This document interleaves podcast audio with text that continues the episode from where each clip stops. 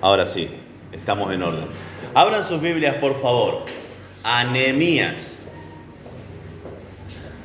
Nehemías, capítulo 10. Muy bien. Nehemías, capítulo 10.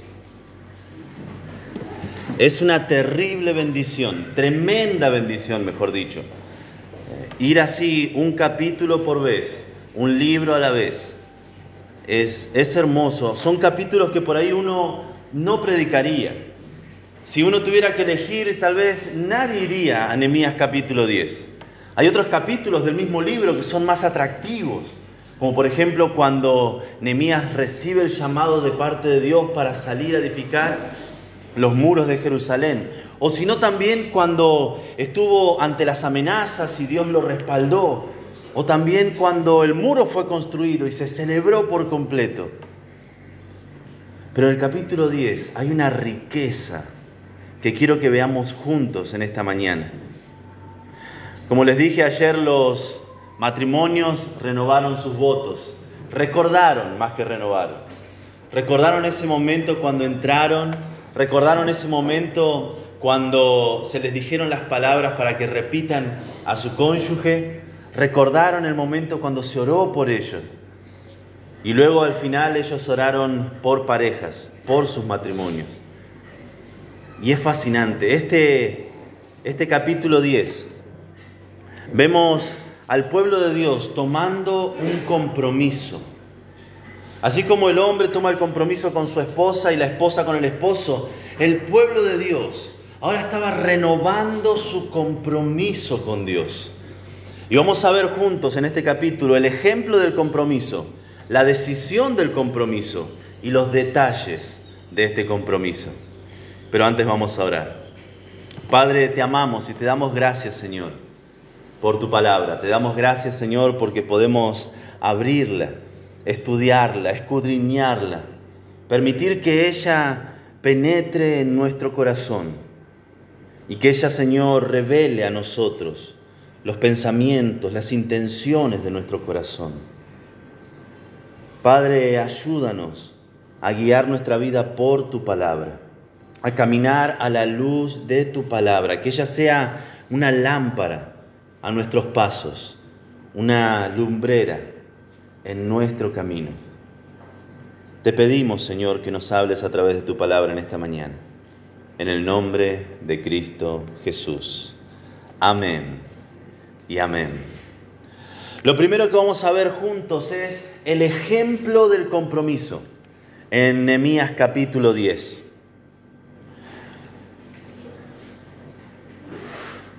Nehemías capítulo 10. Vamos juntos ahí. Opa.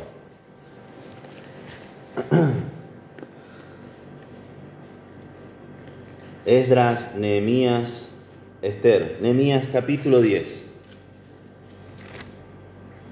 En esta primera parte vemos nombres, nombres y más nombres. Y Nehemías nos tiene acostumbrado a esto. Dice verso número 1 de Nehemías capítulo 10. Los que firmaron, ¿firmaron qué? El pacto. Vamos al verso 38 del capítulo 9.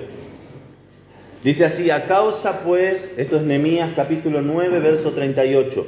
A causa pues de todo esto, nosotros hacemos fiel promesa y la escribimos firmada por nuestros príncipes, por nuestros levitas y por nuestros sacerdotes. Es curioso, dice firmada por nuestros príncipes, levitas y sacerdotes. Y eso es lo que luego se detalla. Esto sería como un resumen. Este pacto, que es un pacto firmado, los pactos eran hechos de palabra, los pactos eran hechos a través de un acto simbólico, pero este pacto es firmado, iba a quedar para la posteridad, no era necesario que hayan testigos de ese pacto, porque el testigo era el mismo papel en el que esto era firmado. Y dice, nuestros príncipes, nuestros levitas y nuestros sacerdotes. Y luego comienza, luego de Nehemías y algún otro más, a nombrar los sacerdotes a nombrar los levitas y al nombrar los príncipes o los principales. Dice así, verso número 1, ahora sí, de Nehemías capítulo 10. Los que firmaron fueron Nehemías, el gobernador, hijo de Acalías, y Sedequías. Sedequías se cree que era el secretario personal de Nehemías. Él estaba allí y él firmó debajo del gobernador porque era lo que se hacía en un documento público.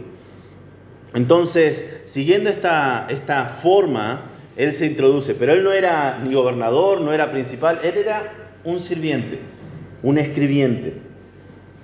Y ahí vemos estos 84 nombres. Oh, es un montón. 84 personas poniendo su nombre, poniendo su firma. Obviamente primero está Nehemías, está su escribiente Sedequías, y luego en el capítulo 2, en el versículo 2, perdón, comienza esta catarata de nombres. De estas familias, sacerdotes, son 21 familias, 21 nombres, y lo leemos del verso 2 al verso 8. Dice Seraías, Azarías, Jeremías, Pasur, Amarías, Malquías, Hatus, Sabanías, Maluc, Harim, Beremot, Obadías, Daniel, Ginetón, Baruch, Mesulam, Abías, Mijamín, Maasías, Bilgai y Semaías. Estos eran sacerdotes. Los sacerdotes estaban ahí, dando ejemplo al pueblo del compromiso. Estas familias, estas 21 familias sacerdotales, estaban dando un ejemplo público del compromiso que ellos estaban tomando con el Señor, del compromiso que ellos habían olvidado en otra época, que sus familias habían olvidado, que sus antepasados habían olvidado. Y ellos vienen a reafirmar públicamente su ejemplo de compromiso. 21 familias de sacerdotes. Luego sigue diciendo otros, que son las familias de los levitas. Y estos son 17 nombres. Lo vemos del verso 9 al verso 13. Dice, y los levitas, Jesúa hijo de Asanías, Binui de los hijos de Genadad, Cadmiel, y sus hermanos, Sebanías, Jodías, Kelita, Pelaías, Hanán, Micaía, perdón, Reob, Hasabías, Sakur, Seremías, Sabanías, Odías, Bani y Binuni. Perdón, Bininu, Beninu, pobrecito. Estoy liquidando su apellido. Ellos pusieron su ejemplo como levitas, como siervos del templo. Estaban ahí dando ejemplo de su compromiso con Dios. No se escondieron bajo el tal vez. No dijeron, bueno, con los sacerdotes es suficiente, sino que ellos también quisieron participar. Ellos quisieron que sus nombres queden escritos en la historia de Israel, como quienes dieron el primer paso y quieren ser ejemplo al resto del pueblo. Y por último, las 44 familias que firmaron. Vemos del verso 14 al verso 27. No lo vamos a leer, es un trabalengua de nombres, pero sí la primera parte donde dice el verso 14, los cabezas del pueblo, y comienza con paros y, y los demás. Eso es hasta el verso 26, incluso 27. Todas estas 44 familias que eran principales, familias de influencia, familias importantes, ellos también quisieron dar ese primer paso. Ellos quisieron que su compromiso quede escrito con tinta. Cuando éramos chicos firmábamos o hacíamos todo con lápiz, ¿se acuerdan? Primer grado, segundo grado. Ay, cuando nos dejaron usar la lapicera. ¡Qué alegría! Yo me acuerdo, me habían comprado, como era era algo importante, una lapicera Parker. Ahora no sé cuál será la marca tope de gama, pero en ese momento era el iPhone de las, de las lapiceras. Y los cartuchos salían fortuna. Y si vos te olvidabas la punta sobre la hoja, se llenaba toda la hoja de tinta. Pero yo estaba orgulloso, podía escribir con lapicera como un nene grande. Había un problema con esas lapiceras. Adivinen cuál era. Borrarla. Borrarla era algo difícil. Es más, me acuerdo una vez, la guardé apurado en el bolsillo del guardapolvo y empezó a desprender tinta. Y fue un desastre, ese guardapolvo no sirvió más. Lo lavaron, hicieron todo lo posible, pero seguía viéndose la aureola de esa mancha, no se iba, no se quitaba. Ellos querían poner su compromiso con Dios de una forma permanente. Ellos querían dar ejemplo a toda la nación de Israel, a todos los pueblos que quieran venir y habitar esa zona, ese suelo, todos los que quieran adorar al Señor en Jerusalén. El templo estaba construido y podían venir a adorar. El templo estaba protegido por esos muros que se construyeron en 52 milagrosos días. Y ahora ellos estaban dando el compromiso público, el ejemplo público de un pacto con el Señor. Qué importante que es esto. Qué importante es cuando los líderes de una iglesia dan ejemplo al resto de la iglesia. Qué importante que es cuando los líderes de una nación dan ejemplo al resto de la, de la nación. Uno puede respetar a un líder así. Uno puede seguir a un líder así. Un líder que da ejemplo. Yo recuerdo con, cariño, estamos en el mes de mayo, recuerdo con cariño nuestros próceres, recuerdo con cariño el compromiso que ellos tenían con la verdad, con la justicia. Y qué lejos que los líderes, no de un partido o de otro, los líderes políticos en general, qué lejos que han llegado de ese compromiso con la verdad, de ese deseo de que las cosas se hagan bien por amor a la patria. Ayer, antes de hacer nuestro compromiso entre los matrimonios, repasábamos el juramento a la bandera y tenemos dos militares entre nosotros. Y ellos repasaron lo que fue su juramento a la bandera. Y se nos ponía la piel de gallina, como uno promete, jura defender su patria. Estos líderes estaban ahí dando ejemplo a su pueblo no solamente con sus palabras, sino también con sus acciones, con su compromiso, que ellos no iban a poder tachar. Ellos no iban a poder pasar los años y decir, la verdad que yo no firmé eso. Porque era un documento público. Recuerden, estaba el gobernador y justo debajo su escribiente. Es un documento público. Todos podían acceder, todos lo podían leer, los que sabían leer, ¿no? Su nombre había, había quedado en ese documento como ejemplo para todo Israel. Es importante el compromiso de los líderes. Si querés ser un líder dentro de la iglesia, si querés estar llevando adelante un ministerio, si querés, si Dios te ha llamado al pastorado, si Dios te ha llamado a algún área de ministerio, y de hecho a todos nos ha llamado a servirle, necesitas tener este compromiso. Un compromiso que no te avergüence. Un compromiso que no te detenga. Un compromiso que puedas firmarlo con una lapicera que no se borre. Un compromiso con el Señor. Todos los miembros de nuestra iglesia hemos firmado un compromiso, ¿se acuerdan? Las cinco promesas de cada miembro. Y lo hemos hecho sin miedo, sin temor, con deseo de cumplirlo hombres y mujeres comprometidas. Familias, vemos aquí, comprometidas. 84 personas pusieron sus nombres y se comprometieron públicamente como un ejemplo a todo el pueblo. Vemos entonces, del verso 1 al verso 27, el ejemplo del compromiso. También podemos ver la decisión del compromiso, del verso 28 en adelante. Dice así, Nehemías capítulo 10, verso 28.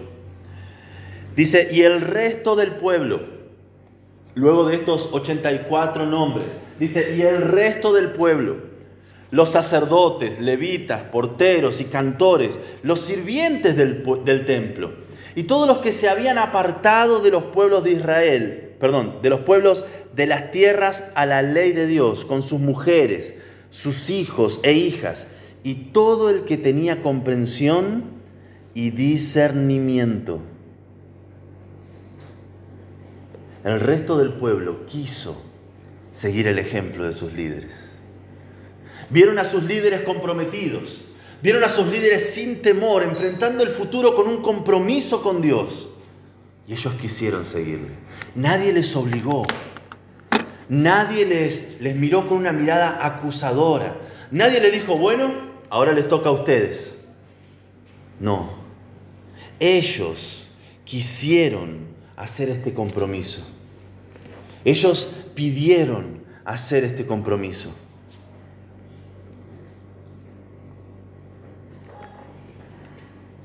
Perdón, me fui de, de donde estaba.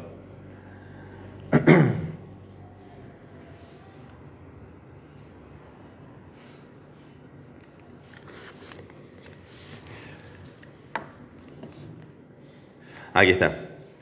Leemos, por ejemplo, en Nehemías, capítulo 7. Vamos a ir por un momento. Estamos cerca, estamos en el capítulo 10. Vamos al capítulo 7. Verso 36.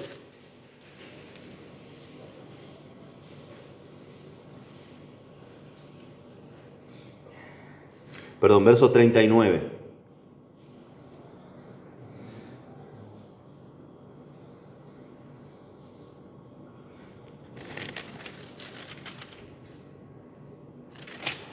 Vemos una lista ahí de los que volvieron con Zorobabel, Nehemías capítulo 7. ¿Se acuerdan esa lista que ellos habían hecho para saber quiénes habían dicho que iban a volver y quiénes realmente volvieron? En esta frase vemos esta misma lista. Primero, por ejemplo, los sacerdotes, verso 39. Y vemos una lista ahí del verso 39 hasta el verso 42 de los sacerdotes. Y estos sacerdotes eran los mismos que estaban ahí. También vemos los levitas, verso 43.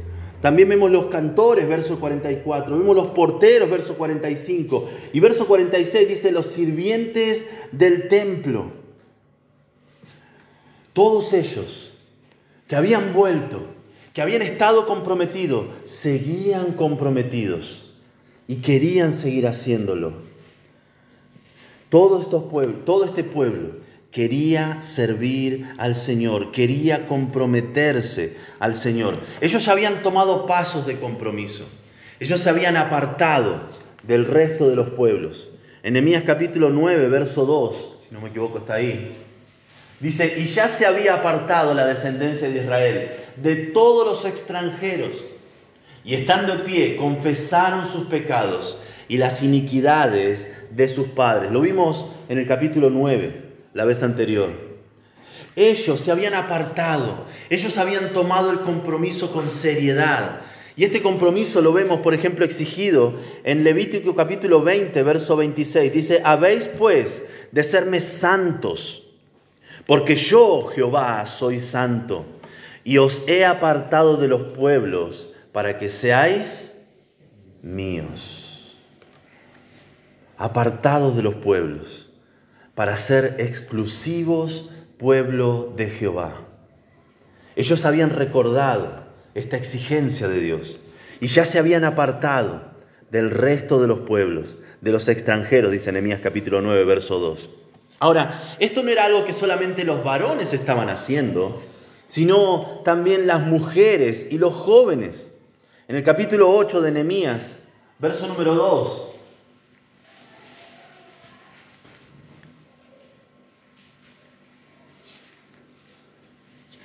Nehemías capítulo 8, verso número 2. Dice, y el sacerdote Esdras trajo delante de la congregación, trajo la ley, perdón, delante de la congregación, así de hombres como de mujeres, y de todos los que podían entender, hombres, mujeres y jóvenes, todos los que podían entender, el primer día del mes séptimo. Todo el pueblo estaba comprometido. No era una cosa de hombres, era una cosa de toda la nación que quería comprometerse para seguir al Señor. Al comprometerse ellos, estaban siguiendo el ejemplo de sus líderes. Y fíjense qué curioso. Verso 29. Nehemías capítulo 10, verso 19, 29. Dice, se reunieron con sus hermanos y sus principales para protestar y jurar que andarían en la ley de Dios. Esa palabra, protestar, es una palabra que tiene la idea de la maldición. Raro. Pero eso es lo que quiere decir. Es una palabra que tiene la idea de, de, algo maldito, algo que lleva consecuencias malas para la persona.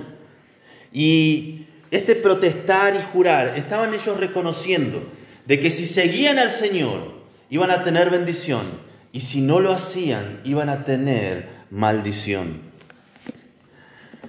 Se reunieron para protestar y jurar. Esto no es algo del pasado, esto es algo del presente. Está en tiempo presente en el hebreo y está en tiempo presente también en español. Ellos se reunieron para protestar y jurar. Este pasaje no relata lo que haya pasado, sino lo que estaba pasando en ese momento. Que andarían en la ley de Dios. Ellos estaban conscientes de cuán importante era lo que ellos estaban haciendo. Ellos estaban en un momento de cambio constante. Había Nemías con su llegada había hecho una revolución social en ese lugar. Estaban desesperanzados, agotados, sin esperanza. Y llegó un tal Nemías, ah, uno más. En silencio no le dijo nada, recorrió los muros, luego presentó al pueblo el plan que él tenía. Los animó a trabajar. En 52 días completó su tarea. Y en esos días los pactos comenzaron a hacerse. Hay cambios, hay pactos. Estaban, por ejemplo, los que en capítulo 5, verso número 12 de Nehemías, dice, cuando Nehemías los enfrentó por la usura que ellos estaban teniendo, por cómo ellos estaban abusando de la necesidad de sus compatriotas, Nehemías los confrontó y ellos dijeron, lo devolveremos y nada les demandaremos. Haremos así como tú dices. Entonces invoqué a los sacerdotes y les hice jurar que harían conforme a eso. La usura se terminó. El abuso de los hermanos en Israel se terminó. Y ellos tuvieron que hacer un pacto delante de los sacerdotes de que iban a dejar de hacer esto. Un pacto que obviamente es para bien. Pero también habían malos pactos. En el capítulo 6 vemos, verso 17 en adelante, que asimismo en aquellos días iban muchas cartas de los principales de Judá a Tobías. ¿Se acuerdan quién era Tobías? Uno de estos enemigos. Uno de estos que estaban oponiéndose a el ministerio que Nehemías estaba teniendo. Y dice que iban muchas cartas de los principales de Judá a Tobías. Y las de Tobías venían a ellos. Una alianza secreta hasta que fue descubierta. Dice verso 18, porque muchos en Judá se habían conjurado con él. Habían hecho un pacto. Porque era yerno de Secanías, hijo de Ara, y Johanán, su hijo, había tomado por mujer a la hija de Mesulam, hijo de Berequías. Estaban emparentados. Y por esa parentela comenzaron a hacer ese pacto de informarse mutuamente. Espías, buchones, traidores. Habían pactos para bien, que la sociedad era bendecida y se estaban haciendo pactos para mal, donde la obra de Dios estaba siendo lastimada.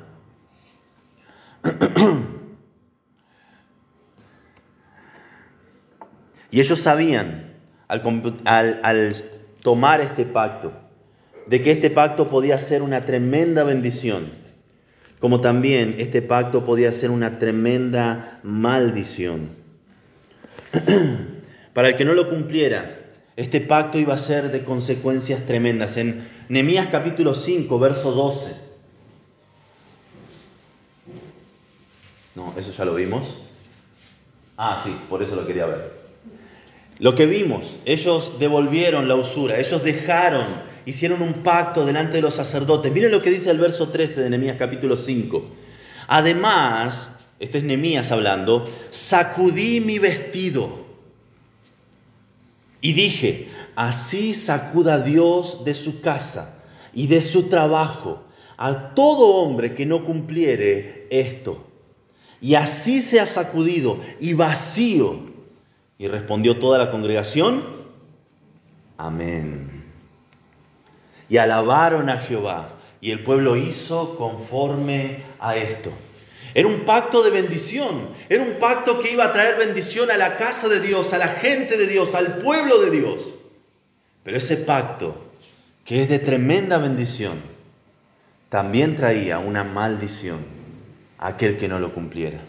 El sacudirse los vestidos era una imagen visual tremenda de alguien que es sacudido de estar cerca del Señor. Alguien que es rechazado de estar al lado del Señor. Es una imagen visual de lo que ellos le podía llegar a suceder. La bendición que Dios podía prometer, la bendición que Dios podía dar, iba a ser cero para ellos. Ellos no iban a poder confiar si ellos no cumplían con este pacto. Y ellos lo sabían. En los pactos del Oriente, esto es algo normal. Esto es algo esperado, esto es algo sabido. Por ejemplo, en Deuteronomio capítulo 28, Deuteronomio capítulo 28, verso 15, lo tenemos en la pantalla. Dice, pero acontecerá que si no oyeres la voz de Jehová tu Dios, para procurar cumplir todos sus mandamientos y sus estatutos, que yo te intimo hoy, que vendrá sobre ti todas estas maldiciones. Y lo asegura, y te alcanzarán. Tal vez al alejarnos del Señor, las consecuencias no vengan tan rápido. Me alejé del Señor, sigo vivo, las cosas me van bien, y de salud estoy bien, de trabajo estoy bien, y el matrimonio marcha bien, y y me puedo seguir alejando del Señor. Puedo seguir estando un poco más lejos del Señor. Voy a la iglesia, todos me ven, pero en mi corazón estoy alejándome. Y no hay consecuencias. Esto es hermoso. Puedo vivir mi vida como quiero. No hay consecuencias. ¿Saben lo que están disfrutando? Están disfrutando la bendición residual de haber estado cerca del Señor. Cuando estábamos con el Señor, su bendición sobre nuestra vida nos hacía tomar buenas decisiones. Y esas buenas decisiones nos hemos alejado y el efecto de esas buenas decisiones continúan dando calor a nuestra vida. Pero estamos tomando malas decisiones. Y lo que estamos sembrando hoy lo vamos a cosechar mañana. No dice la escritura ciertamente todo lo que el hombre sembrare, eso también segará. Hemos sembrado buenas decisiones al estar al lado del Señor y al irnos alejando y comenzamos a sembrar malas decisiones, el efecto de esas buenas decisiones, vamos cosechándolo. Y nos engaña, Satanás nos engaña de que podemos vivir lejos del Señor sin consecuencias, cuando lo que estamos recibiendo son los últimos frutos de esas buenas decisiones tiempo atrás. Y luego comenzar a pasar el tiempo y comienzan a salir las cosas mal. ¿Y por qué me está saliendo esto mal? O sea, yo estoy lejos del Señor, pero lo mismo de lejos que estaba antes. Y seguía yéndome bien. ¿Acaso el Señor ya no me tiene paciencia? ¿Acaso el Señor ya no tiene bondad para mi vida? ¿Ya no me ama como me amaba? ¿Por qué me está pasando esto? Señor. ¿Cómo puede ser? que a mí me esté pasando esto. Consecuencias de malas decisiones. Y nos volvemos al Señor. Eso es hermoso. Nos volvemos al Señor con un corazón quebrantado. Nos volvemos al Señor pidiéndole perdón, reconocemos Este sufrimiento nos ha hecho ver cuán lejos estábamos y volvemos a Él. Pero no me siento tan bien, las cosas siguen mal. ¿Saben qué es? La acción residual de las malas decisiones que hemos tomado. Y volvemos con el Señor, estamos en comunión con Él, pero hemos tomado malas decisiones. Y hoy seguimos recibiendo el fruto de esas malas decisiones. Pero con la ayuda del Señor vamos sembrando buenas decisiones, con paciencia, con dolor, y tomamos otras buenas decisiones, acercándonos al Señor y buenas decisiones. Y llega un momento donde ya no es tan malo lo que me está sucediendo. Y llega un momento donde esas buenas decisiones que hemos sembrado van dando su fruto a su tiempo. Recuerdo hace años atrás, vino un hombre, había engañado a su esposa y dijo, pastor, ¿qué tengo que hacer?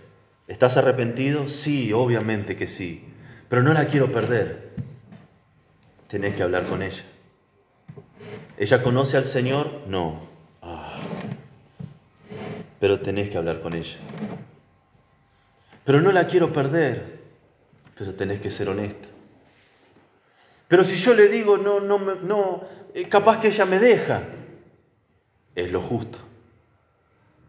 No le gustó. ¿Cómo que es lo justo? Y sí. ¿Vos la engañaste? Sí. Y es lo justo que ella te, deje. Es lo justo. Vos la traicionaste, ella no te traicionó. Y no quería recoger el fruto de sus malas decisiones. Y él pensó que viniendo a la iglesia y estando acá, eh, Dios, Dios iba a solucionar todo. Iba a decir Dios, abra cadabra y plum, ya está. Todo cambió. Hay malas decisiones que tienen feas, horribles dolorosas consecuencias. Ellos sabían que esto estaba para ellos. Ellos sabían. Por eso es que dicen claramente de que ellos estaban ahí para protestar y jurar. Ellos sabían que su juramento acarreaba una maldición si ellos no lo cumplirían. Había sido así por siempre, siempre había sido así y siempre va a seguir siendo así. Ellos lo sabían. Y ellos estaban ahí dispuestos a tomar ese riesgo, a sembrar buenas decisiones hoy para sembrar buenos frutos mañana.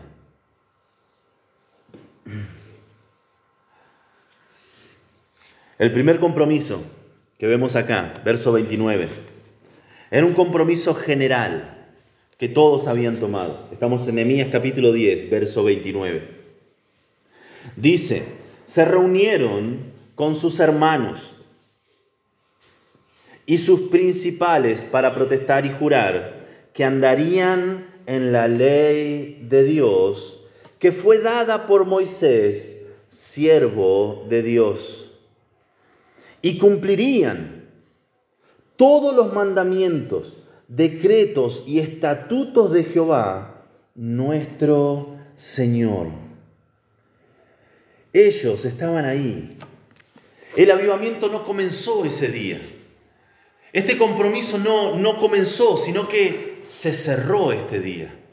Llegó a su cumplimiento ese día. Pero ellos habían estado tiempo atrás. ¿Se acuerdan en Nehemías capítulo 8? Estando de pie, leyendo la ley del Señor. Todo cambio en nuestra vida comienza con la ley de Jehová.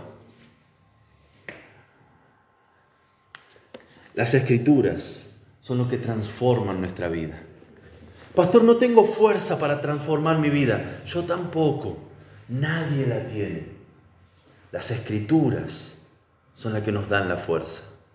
Las escrituras son las que alimentan nuestra fe, las que dan fortaleza y convicción a nuestras decisiones.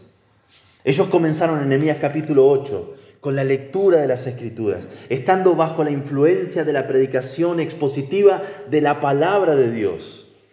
Y eso, su tiempo con las escrituras, estando bajo la predicación de las escrituras les ha hecho tomar este compromiso, les ha hecho dar esta convicción. Y no solamente una parte. No se, no se dispusieron a obedecer solamente la parte conveniente. Ellos quisieron obedecer toda. Lean conmigo, verso 29. Y que guardarían y cumplirían todos los mandamientos. Ellos querían obedecer al Señor por completo. Ellos querían obedecer al Señor con todo su ser, con toda su vida. No querían obedecer al Señor los sábados y domingos. Ellos querían obedecer al Señor el lunes temprano al hacer sus obligaciones. Ellos querían obedecer al Señor cuando volvieran del colegio, del trabajo, en su hogar, servir al Señor también. Al estar con su familia, servir al Señor. Qué triste es cuando hay pastores, líderes, predicadores, hermanos en la fe, que su familia, su hogar es como su recreo y ahí no quieren saber nada, ni con la iglesia, ni con el Señor, con las escrituras. Oh, toda la mañana estuve leyéndolas, trabajando. Qué triste. Me fascina un testimonio que he escuchado de un predicador, alguien que yo admiro. Este hombre decía que cuando llegaba cansado, agotado de estar en reuniones, de estar en grupos, de estar haciendo diferentes cosas para la congregación, para la iglesia. Él podía entrar luego de saludar a su familia, estar un tiempo con ellos, pero si estaba con dolores de cabeza y agotado, estresado, él podía ir a su oficina y tener un recreo con las escrituras. Disfrutar de las escrituras. Yo recuerdo mi adolescencia era, ah, hay que leer. Y terminaba de leer todo, todo, todo el capítulo. Y yo ya me sentía un titán, un campeón, alguien que había cumplido con el Señor. Señor, está Moisés y después estoy yo. Leí todo un capítulo. Era un adolescente. Y cansado me tiraba en la cama. Mañana otra vez. Era un cansancio porque no entendía lo que leía. Era un cansancio porque tenía que llenar un casillero. En mi iglesia se llenaban casilleros cuando uno leía. Era agotador, pero yo lo cumplía, yo quería ser fiel. De grande. Tuvo que pasar años para disfrutar de las escrituras poder llegar agotado, estar estresado, estar angustiado. Y con el correr del tiempo, los que han estado años con las escrituras saben que saben dónde pueden ir. Los que han estado años en las escrituras saben dónde encontrar consuelo, saben dónde buscar el arrepentimiento. Cuando el corazón está duro, Salmo 51. Y ahí se ablanda. Cuando creemos que somos muchos, el libro de Job, capítulo 38 en adelante. Ahí el Señor nos pone en nuestro lugar. Cuando nuestro corazón quiere ser agradecido y le cuesta, Salmo 23, Él me cuida. Cuando no quiero confesar, creo que estoy bien y, no pasa nada si no estoy hablando con el Señor. Primera de Juan, capítulo 1. Al pasar el tiempo con las escrituras, sabemos dónde ir. Sabemos dónde podemos descansar en el Señor.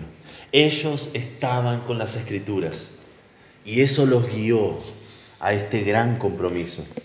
Querían obedecer todo el consejo de Jehová.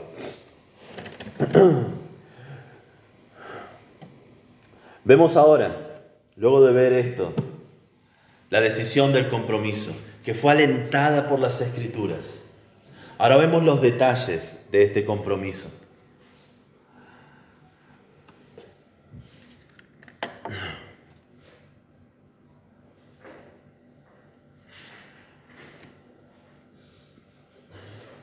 Sí, los detalles del compromiso.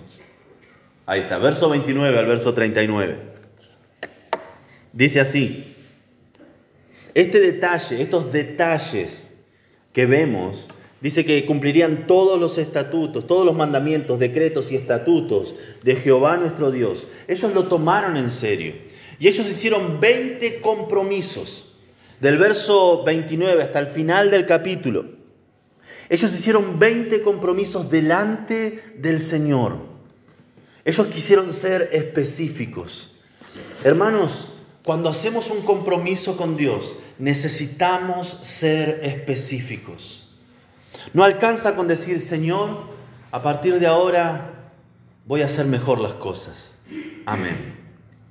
No alcanza. ¿Quién puede medir que estás haciendo mejor o peor las cosas? Los compromisos, para que sean reales, obviamente primero deben ser bíblicos.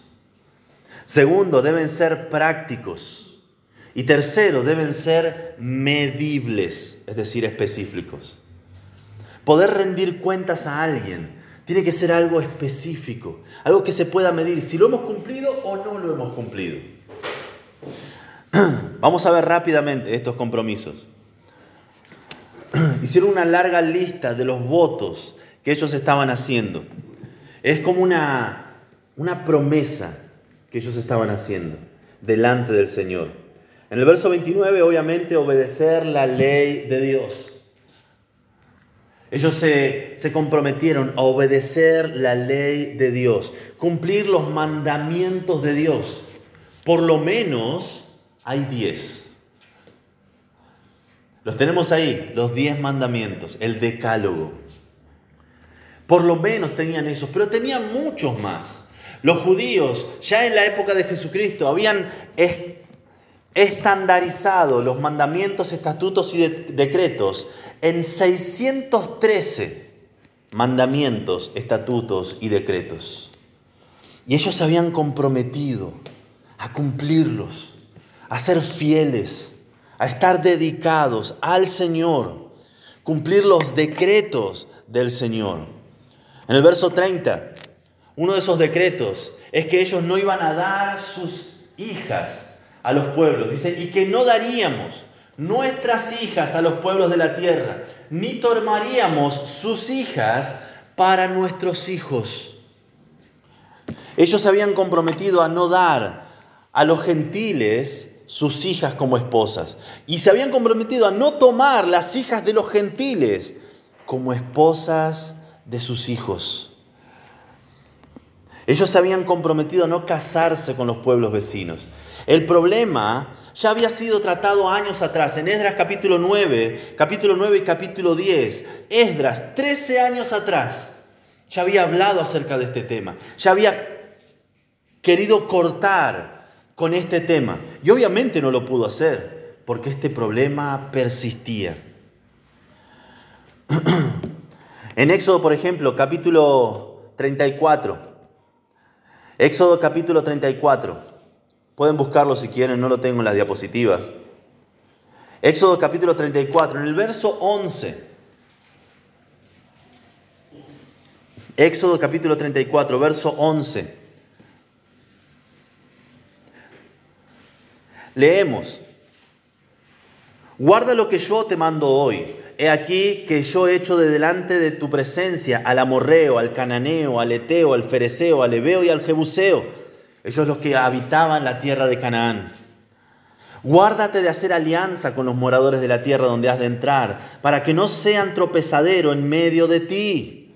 Derribaréis sus altares y quebraréis sus estatuas y cortaréis sus imágenes de acera, porque no te has de inclinar a ningún otro Dios. Eso está en los diez mandamientos. No tendrás dioses, ajenos delante de mí. Pues Jehová, verso 14, cuyo nombre es celoso, Dios celoso es. Por tanto, no harás alianza con los moradores de aquella tierra, porque fornicarán en pos de sus dioses y ofrecerán sacrificios a sus dioses y te invitarán y comerás de sus sacrificios. O tomando de sus hijas para tus hijos y fornicando sus hijas en pos de sus dioses, harán fornicar también a tus hijos en pos de los dioses de ellas. Esto, se les advirtió en el Éxodo, antes de, de entrar a la tierra prometida. Ellos entraron, en su gran mayoría cumplieron este pacto. Luego llegó un momento, en la época de los reyes, y hubo un rey, el, el más sabio de todos los reyes, que no obedeció este mandamiento. ¿Se acuerdan cómo se llamaba? Salomón. Él tuvo esposas y concubinas. Y la Biblia dice que ellas arrastraron su corazón en pos de los dioses. Y así terminó. Un hombre amargado, un hombre lleno de cinismo, que escribió al final de su vida vanidad de vanidades. Todo, todo, todo es vanidad.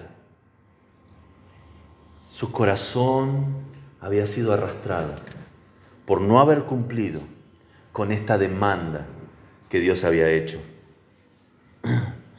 También vemos esta demanda en Deuteronomio capítulo 7, verso 1 al 4. Dice en el verso 3, y no emparentarás con ellas, no darás tu hija a su hijo, ni tomarás su hija para tu hijo. ¿Por qué? Verso número 4, porque desviará a tu hijo de en pos de mí, y servirán a dioses ajenos, y el furor de Jehová se encenderá sobre vosotros, te destruirá pronto. Ellos estaban conscientes del peligro que estaban corriendo y quisieron obedecer.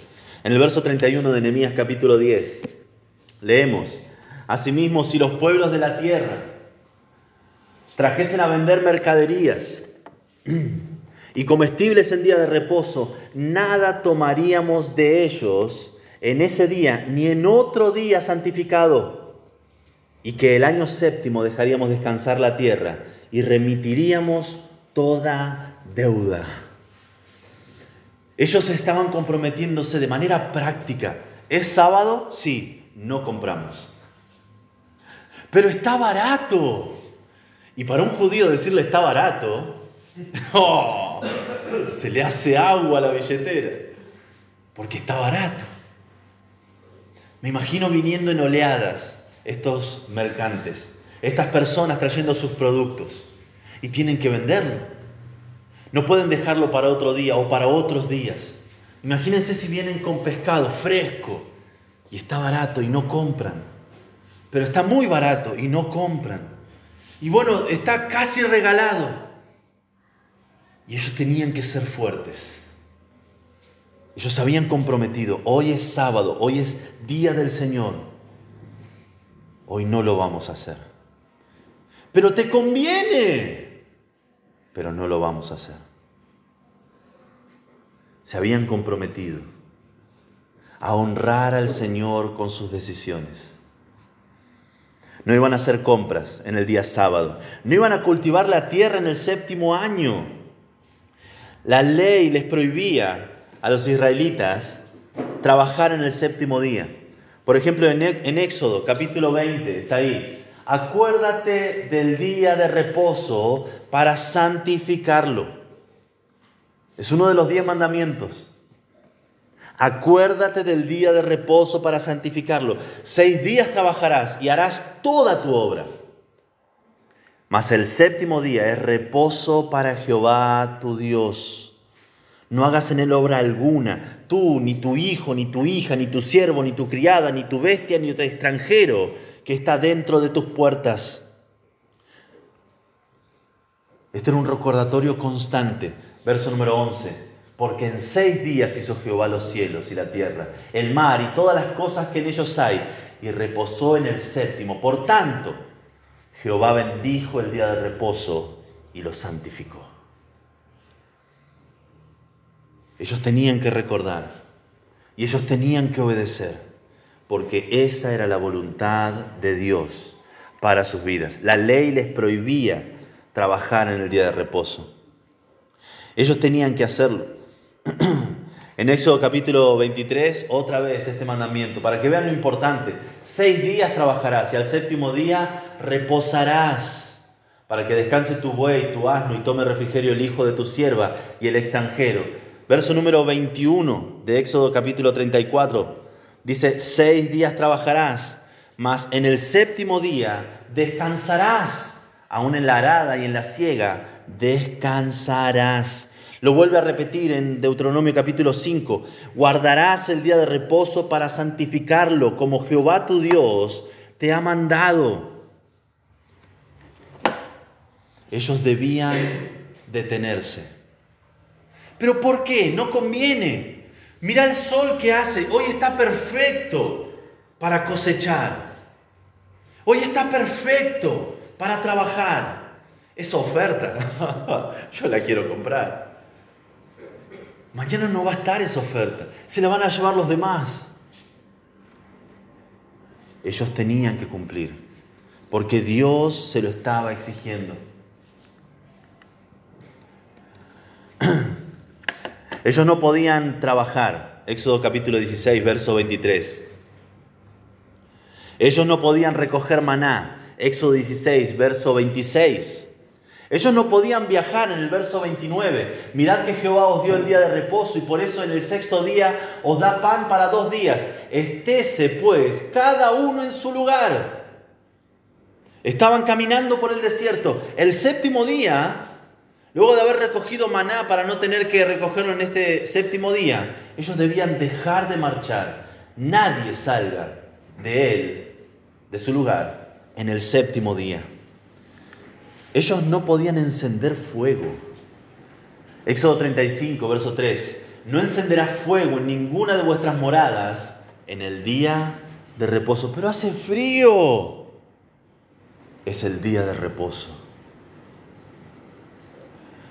Ellos ni siquiera podían recoger leña.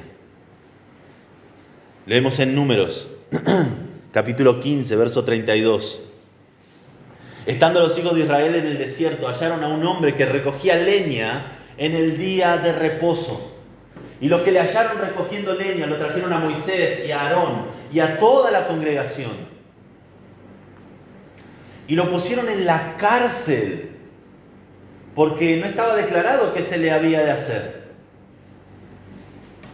Lo encontraron recogiendo leña y tuvieron que detenerlo. Miren cómo sigue la historia. Y Jehová dijo a Moisés, irremisiblemente, ¿qué dice ahí? Muera aquel hombre. Para Dios era muy serio. Tanto que a este hombre, desconozco por qué, tal vez tenía frío, tal vez tenía la oportunidad, tal vez como nadie estaba mirando, él podía ir y aprovechar y recoger lo mejor o más que los demás. Tal vez su familia necesitaba esa leña. No lo sabemos. Solo sabemos de que por no cumplir lo que Dios le exigía, ese hombre fue apedreado afuera del campamento. Dice entonces lo sacó toda la congregación fuera del campamento y lo apedrearon y murió como Jehová mandó a Moisés. Ellos estaban comprometiéndose con algo que era serio para Dios para el resto de los habitantes era una locura. ¿Se imaginan el resto de las naciones viniendo el sábado? Tal vez había feria. ¿Vieron que por lo general hay feria los sábados? Y ellos venían con todos sus productos alegres y contentos y no compramos. Pero está barato, no compramos. Te lo pongo más barato, no compramos. Yo pensaba vender todo, no puedo volver con esto hasta mi casa.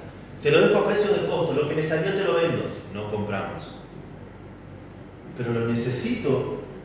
Un comerciante está desesperado, tiene pagos que hacer, lo están esperando cuando vuelva, porque tiene que volver con dinero y te lo dejo más barato de lo que me salió. Salgo a pérdida, pero por lo menos no vuelvo con las manos vacías o no vuelvo con toda la mercadería. No compramos. Ustedes son idiotas.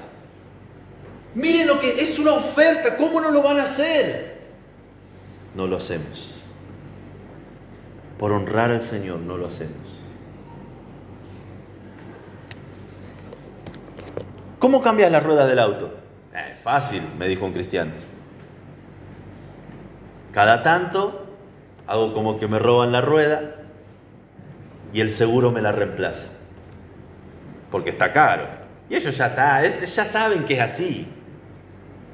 Yo daba gracias al Señor que no era de mi iglesia.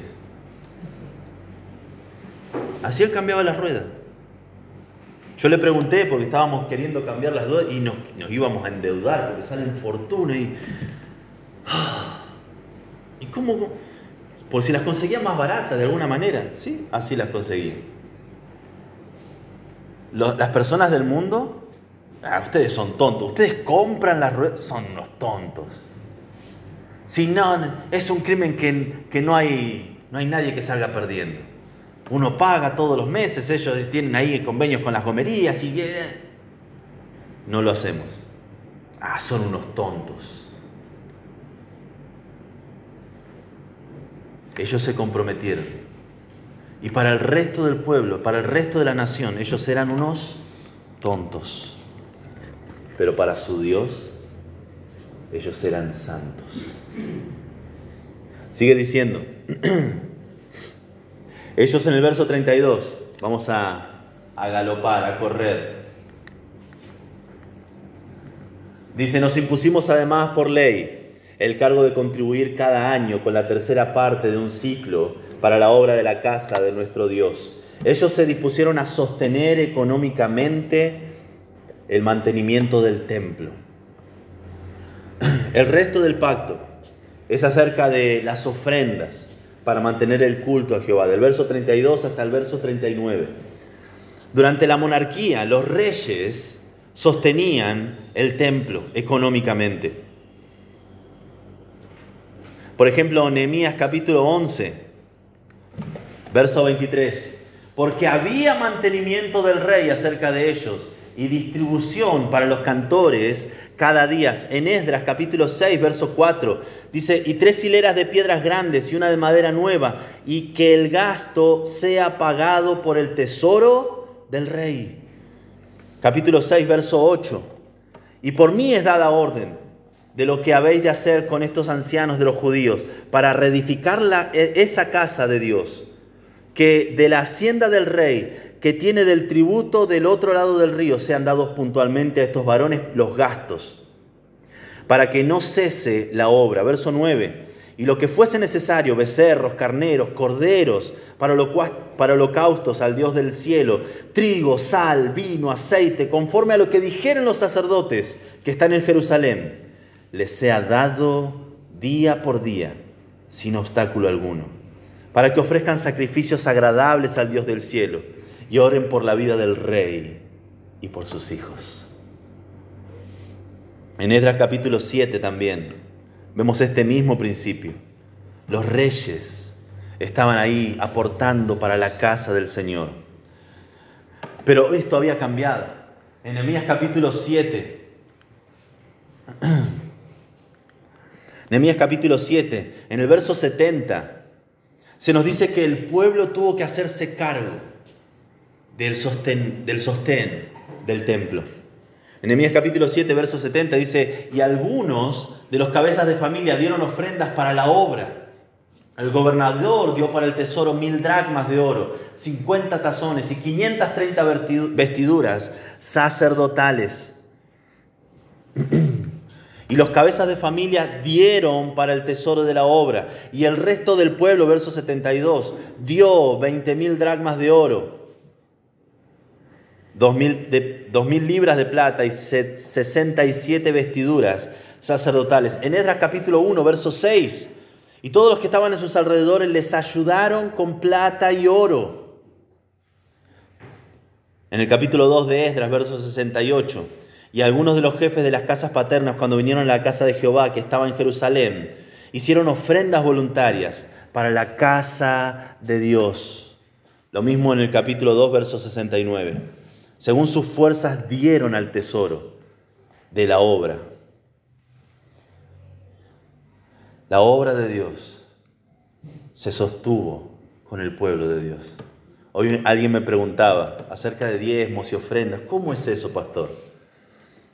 Y le decía, yo doy mi diezmo y muchos damos nuestros diezmos. Otros no creen en el diezmo pero toman el diezmo como lo mínimo que pueden dar y de ahí en adelante lo hacen.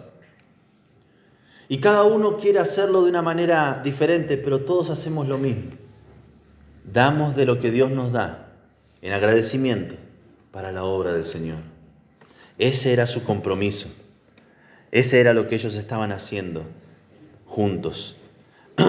Hay más para ver, pero vamos a correr un poco. Ellos también estaban ahí para proveer el pan de la presentación. Leemos el verso 33.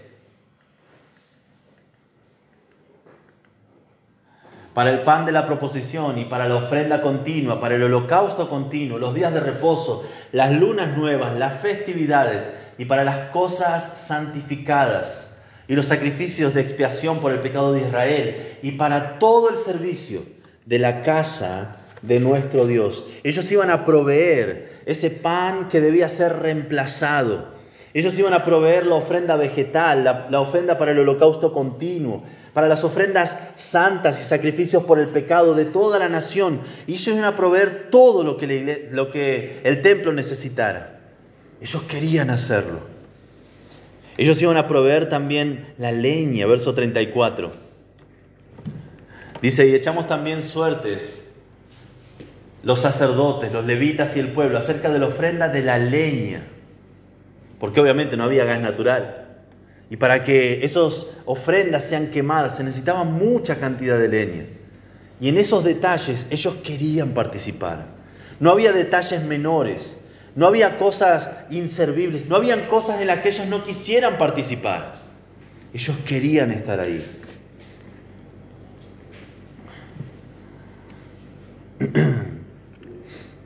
Ellos iban a traer anualmente para el templo las primicias agrícolas, verso 35.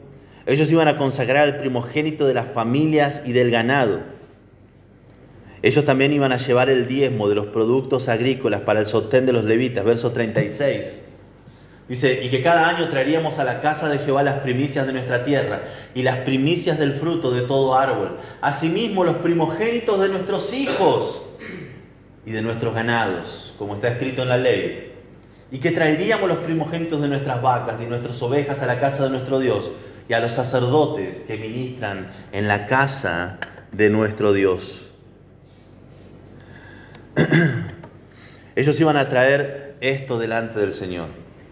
Al traer su primogénito, ellos podían redimirlo dando una ofrenda, pero estaban reconociendo que el primer hijo le pertenecía al Señor. Ese primer hijo que Dios les había dado era para el Señor. Ellos lo traían al templo. Ellos lo presentaban. Él es propiedad del Señor. Y ellos rescataban ese hijo para sí al ofrecer algún sacrificio. Y en este acto ellos estaban reconociendo que todo lo que tenían era propiedad del Señor. Su ganado era propiedad del Señor. Sus posesiones eran propiedad del Señor. Sus decisiones eran propiedad del Señor. Y el bien más preciado que un ser humano puede tener, sus hijos, eran propiedad del Señor. En los detalles sigue diciendo, verso 37 y 38, y que estaría el sacerdote hijo de Aarón con los levitas cuando los levitas recibiesen el diezmo y que los levitas llevarían el diezmo del diezmo a la casa de nuestro Dios. Esto es fantástico. Ellos, los levitas, que recibían el diezmo, ellos daban el diezmo. Así que si conoces a algún pastor que no esté dando su diezmo, está mal. Ellos necesitan participar, ellos deben ser generosos. Los pastores necesitamos ser generosos, porque así como vimos al principio de este capítulo, son ejemplos. Hay un principio que es práctico y dice tal iglesia, tal pastor. Si el pastor es generoso, la iglesia va a ser generosa. Si el pastor es compasivo, la iglesia va a ser compasiva. Si el pastor es amable, dulce, atento, la iglesia va a ser así. Tal iglesia, tal pastor. Y, vemos eso en la realidad. Cuando vemos algún líder de alguna iglesia que es arrogante, cuando vemos algún líder de una iglesia que es altanero, que es déspota, que dice, así digo yo y ya está. Así es la iglesia. Pero cuando vemos un hombre de Dios tierno, amable, bueno, así es su iglesia. Cuando vemos un padre que es un líder de familia, siendo amable, siendo bueno, compasivo, adivinen cómo va a ser su familia.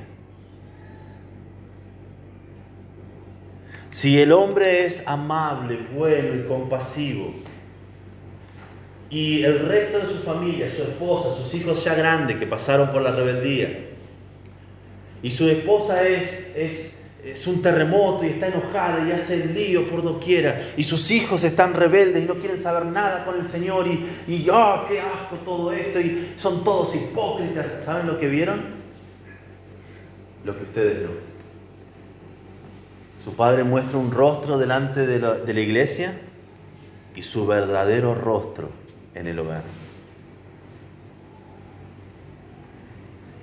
Tal iglesia, tal pastor, tal líder de familia, así su familia. Para terminar el capítulo, verso 39. Esos iban a llevar incluso la ofrenda del grano. Y todo esto lo hacían con una motivación en especial. Lean conmigo. Porque a las cámaras del tesoro han de llevar los hijos de Israel y los hijos de Leví la ofrenda del grano, del vino y del aceite. Allí estarán los utensilios del santuario y los sacerdotes que ministran, los porteros y los cantores. ¿Por qué hacían todo esto? ¿Por qué ellos estaban siendo tan generosos?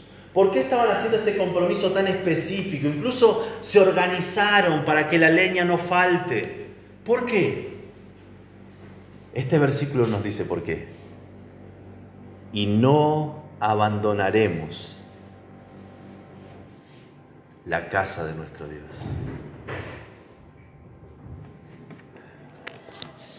Tenemos el privilegio de pertenecer a una iglesia que predica y practica la palabra de Dios. Tenemos el privilegio de poder venir cada domingo y ser recibidos, adorar juntos, escuchar las escrituras. Tenemos el tremendo privilegio de poder abrir las escrituras, abrir las puertas si no hiciera tanto frío, y que todos escuchen que amamos al Señor y predicamos las escrituras. Y sin embargo, hay personas a las que no les interesa. Hay cristianos a los que no les interesa. Y les parece poco todo lo que tenemos. No, pero el pastor Pepito que predica por internet, ah, ese, uno escucha y sale con el corazón así. Y obviamente el corazón, el pastor Pepito debe ser un excelente expositor. Pero no te va a dar todo lo que la iglesia te puede dar. La oportunidad de conocernos, de amarnos, de compartir nuestras vidas, de perdonarnos unos a otros, de tolerarnos unos a otros, la oportunidad de crecer en el Señor.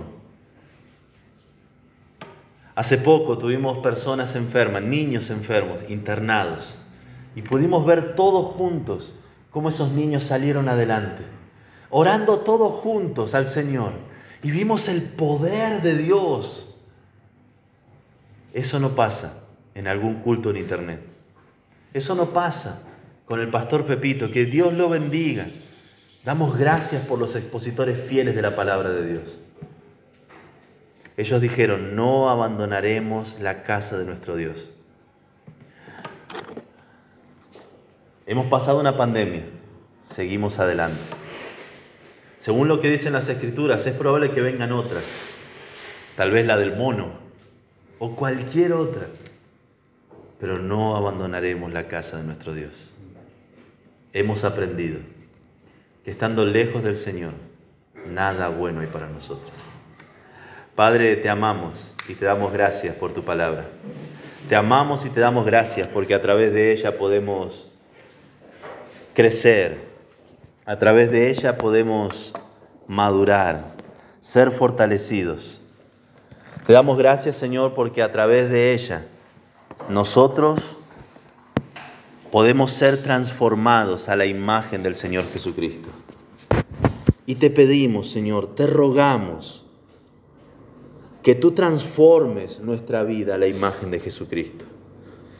Señor, como este pueblo hemos sido bendecidos con la predicación expositiva de tu palabra. Y Señor, como este pueblo queremos tomar este compromiso delante de ti de que no abandonaremos la casa de nuestro Dios. Que en cuanto tú nos conserves la salud, domingo tras domingo estaremos aquí. Mientras tú nos concedas la fortaleza física y los recursos para llegar, nosotros estaremos aquí. Que una cama calentita o un aire acondicionado en verano no va a ser impedimento para que vengamos a tu casa. Que los desafíos que tengamos que afrontar con el transporte no va a ser un impedimento para llegar hasta tu casa. Porque nos amamos y amamos tu palabra. Y como este pueblo, no abandonaremos tu casa. Padre, ayúdanos a comprometernos día tras día, porque lo necesitamos en el nombre de Cristo Jesús. Amén.